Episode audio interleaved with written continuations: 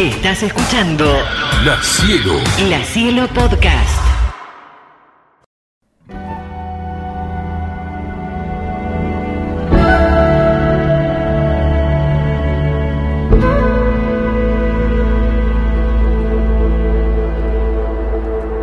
Qué linda cortinita.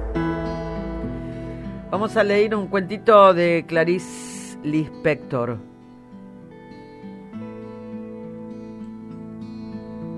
Que se llama El primer beso.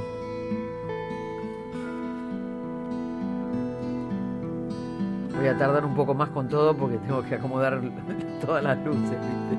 Si no, no veo. El primer beso, Clarice Lispector. Más que conversar, aquellos dos susurraban. Hacía poco que su romance había empezado y andaban como tontos. Era el amor y con el amor vinieron también los celos. Está bien, te creo que soy tu primera novia, pero decime la verdad. ¿Nunca antes habías besado a una mujer? Sí, ya he besado a una mujer. ¿Quién? preguntó ella. Toscamente intentó contárselo, pero no sabía cómo. Fue durante una excursión.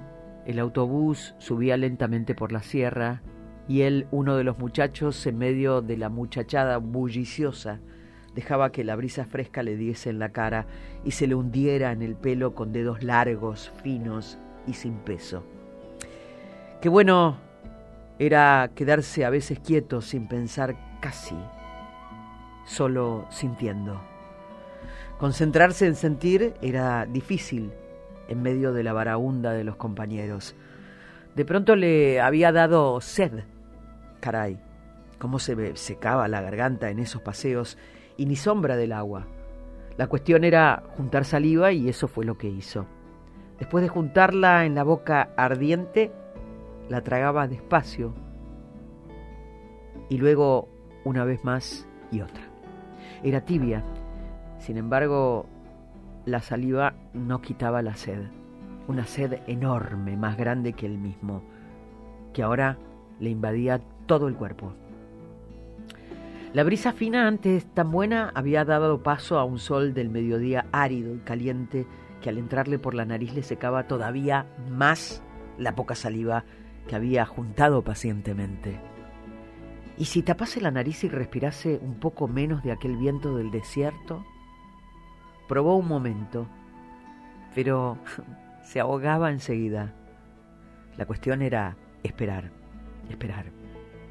Tal vez minutos, tal vez horas, mientras que la sed que tenía era de años. No sabía cómo ni por qué, pero ahora se sentía más cerca del agua y los ojos se le iban más allá de la ventana, recorriendo la cartelera, penetrando entre los arbustos, explorando, olfateando. El instinto animal que lo habitaba no se había equivocado.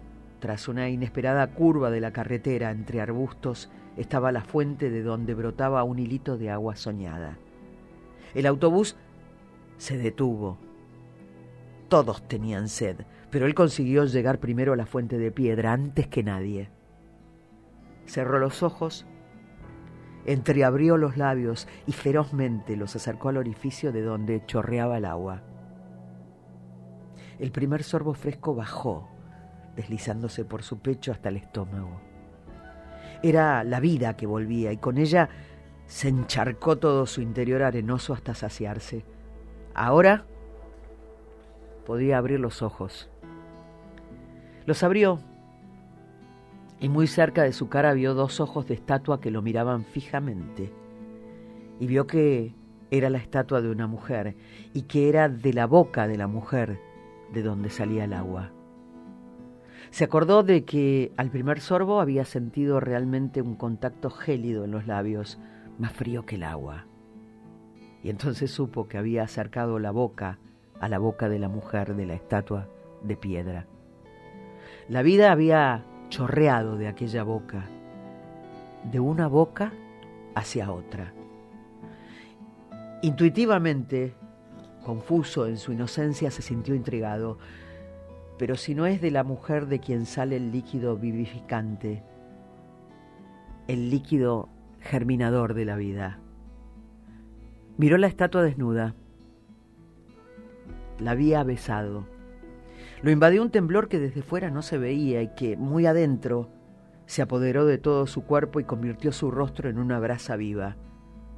Dio un paso hacia atrás, hacia adelante. Ya no sabía qué estaba haciendo. Perturbado, atónito, se dio cuenta de que una parte de su cuerpo, antes siempre serena, estaba ahora en una tensión agresiva, y eso mm, no le había ocurrido nunca. Dulcemente agresivo, se hallaba de pie, solo, en medio de los demás, con el corazón latiendo pausada profundamente, sintiendo cómo se transformaba el mundo.